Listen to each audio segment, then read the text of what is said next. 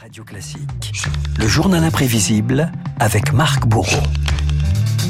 Yesterday, December 7, 1941, a date which will live in infamy. Le 7 décembre 1941, un jour d'infamie marque la voix du président américain Franklin Roosevelt au lendemain de l'attaque japonaise euh, sur la base de Pearl Harbor dans le Pacifique. C'était il y a tout juste 80 euh, ans, retour sur un traumatisme qui allait eh bien, précipiter les États-Unis dans la Seconde Guerre mondiale. 8 heures du matin, Renault, ce dimanche 7 décembre 41 dans l'archipel d'Hawaï. Un déluge de feu s'abat sur la plus importante réserve de la flotte américaine. Sans déclaration de guerre, 361 avions s'envolèrent de porte qui, sans être découvert, s'était approché de la grande base navale américaine du Pacifique, Pearl Harbor. 15 minutes suffirent pour réduire à néant la plus belle escadre du monde. Une centaine d'avions, une dizaine de navires détruits dont le mythique cuirassé Arizona. 2500 soldats trouvent la mort. Un désastre immortalisé par un caméraman qui était sur place par hasard pour un reportage, un certain Albrecht. Nous n'avions pas réalisé que c'était des avions japonais, on croyait à un exercice. Puis nous avons vu les bombes, un grand disque orange. C'était étrange, les explosions étaient terribles. J'ai pris immédiatement ma caméra et je me suis mis à l'arrière d'une voiture pour prendre des photos de l'Arizona en flammes. L'Amérique subit la première attaque de son histoire sur son sol, un traumatisme souvent comparé au 11 septembre 2001. Dès le lendemain, le 8 décembre 41, devant le Congrès, le président Franklin Roosevelt déclare la guerre au Japon. Les États-Unis d'Amérique ont été soudainement et délibérément attaqués par l'Empire du Japon. J'ai ordonné que toutes les mesures soient prises pour nous défendre.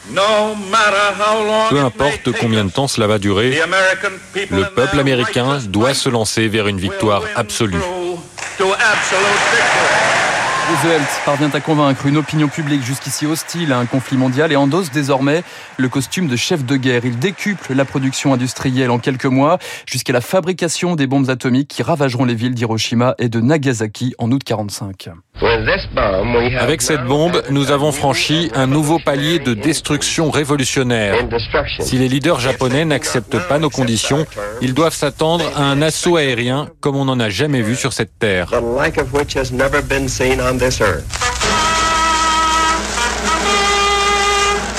Pearl Harbor, c'est aussi, Renault, une exaltation de la toute-puissance américaine, une vaste campagne de propagande.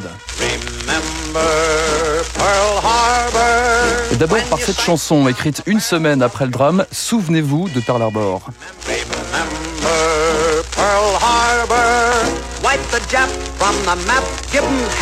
Carson Robinson, un célèbre chanteur de country, livre des paroles particulièrement violentes. tuer un millier de ces rats si un Américain est abattu, rayer le Japon de la carte et envoyer-le en enfer. C'est très clair. Hein. Voilà, on peut pas faire plus clair. Un racisme anti-japonais d'ailleurs qui s'installe aux États-Unis. Près de 120 000 Américains d'origine asiatique sont placés dans des camps d'internement le temps de la guerre. C'est ce qui est arrivé à George Takei, un comédien d'origine japonaise remarqué ensuite dans la série Star Trek. En 1941, George Takei avait 4 ans. Je me souviens du jour où des soldats armés sont entrés chez nous et nous ont conduits dans des camps. C'était effrayant. Juste parce que nous ressemblions à l'ennemi, nous étions considérés comme des espions, des saboteurs ou des traîtres potentiels. Ils s'emparaient de nos propriétés, de nos maisons, de nos commerces, de notre liberté, juste pour tester notre loyauté.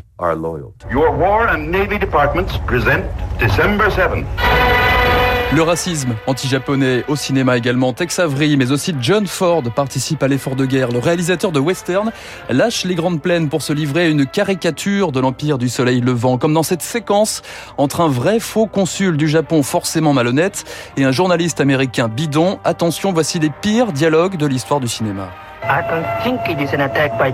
Je ne pense pas que ce soit une attaque du Japon.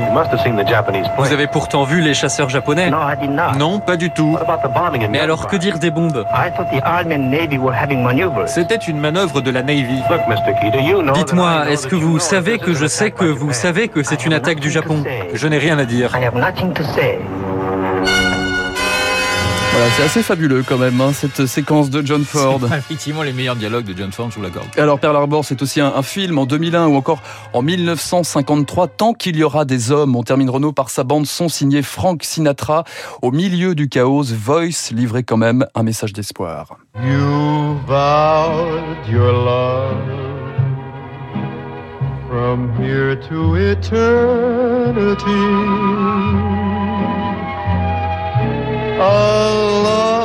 So true. Frank Sinatra qui jouait dans ce film avec Burt Lancaster. Exactement. Il avait, eu un, il avait, eu un, Oscar d'ailleurs pour ce, ce, second rôle. Voilà, Pearl Harbor dans le journal imprévisible à, grâce à Auguste, grâce à Marc euh, Bourreau. Mais vous retrouverez également Pearl Harbor juste après 9h avec Franck Ferrand. Vous pouvez d'ailleurs euh, retrouver euh, les grandes batailles de la Seconde Guerre mondiale en podcast avec Franck. Dans un instant, David Barou pour une autre grande bataille, la bataille de l'espace entre les Européens et les Américains. Tout de suite. Vous écoutez Radio Classique. Avec la gestion Carmignac, donnez un temps d'avance à votre épargne.